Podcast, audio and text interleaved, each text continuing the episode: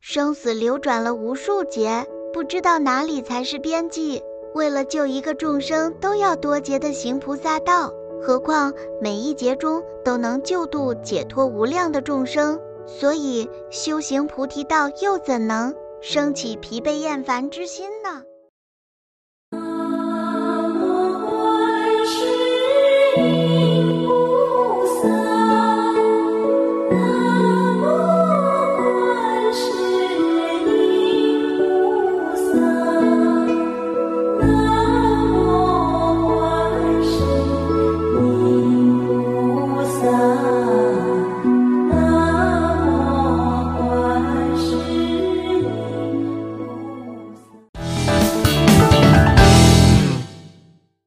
讨论的角度发现更多的未知，欢迎收听今天的月光讨论。今天我们带来了两段话题，现在由我为大家讲述八十田的话题。首先，我们先来了解一下八十田中的六识。六识与我们的六根有什么关系呢？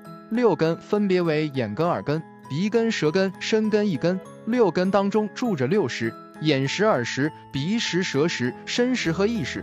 这识当中分别有六种能力。眼识有观的能力，耳识有闻的能力，鼻识有嗅的能力，舌识有尝的能力，品尝味道的能力，身识有触的能力，意识有分别的能力。因为众生的身是夜系深夜报身，所以长出了眼睛、耳朵、鼻子等，而这六种能力就依附在这个所缘根性上，所以显示眼睛能看，耳朵能听，鼻子能嗅，舌头能尝，身体能触意，能够去分别。而这六种能力是由六识显发出来的。这六种能力是依附在我们的六根上面，所以眼睛能看，它的决定性是源于眼识。如有的人眼睛瞎了，但他有时会看到一些东西，你也可以说它是幻觉，但他能对于有色相体能够觉知它的长短好坏，能分别，哪怕是在梦里，这种能看的能力是具备的。他不会因为你眼根的缺少而看不到这些东西，他观的能力没有缺失。它只不过是以另外一种形式而存在，而这个能力永远不会消失的。人的六识永远不会断灭的，它属于不生不灭，就好比人的心一样，人的心就是不生不灭的。因为即使你造作恶法，堕到地狱里面去了，感受地狱的种种苦的那个人的心，依然还是你。即使你从地狱道脱离出来，跑到畜生道、鬼道也好，那种果报感受的心体，依然还是你这个心。即使你从畜生道、鬼道跑到人道、天道。你所感受到的快乐喜悦，依然还是你这个心。即使你成就道果，成为初尘罗汉，成就五十二位菩萨阶级，依然还是你这个心在感受。所以基于这一点，你的心是不生不灭。而这个不生不灭，区别于佛法当中所讲的圣道所行的漏尽，无任何烦恼的不生不灭。总之，我们所具有的六种能力，无论你投生到任何一种身形，这六种能力是不会缺失的。不一样的是外在形体。六根的位置不一样而已，即使六根的位置不一样，但是六种能力是没有消减的，依然是存在的。那么接下来的时间给到同修，为大家分享另一段话题。好的，那么现在由我继续分享用智慧解决问题的话题。当你有了智慧之后，无论是什么问题来到我们的面前，其实是如此的简单。最复杂的是人的想法，我们想的越复杂。它就变得非常的复杂。我们想的越简单，这件事情原本也是很简单。比如说两个人的冲突，我们越想越复杂的时候，这个冲突会越来越顽固，很难解决。当我们把它简单的去想，无非就是表达不满，无非就是想要得到关注和他自己内心的平衡。给予之后，会发现这个问题迎刃而解了，没那么复杂，是我们想的太复杂了，所以想的越来越复杂。也让这个问题变得越来越复杂。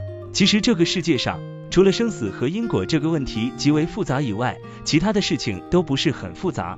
所以既然是简单的问题，我们就用简单的态度去解决，不要过分的想得非常复杂。就像刚才我们内心当中升起的这个问题，复不复杂？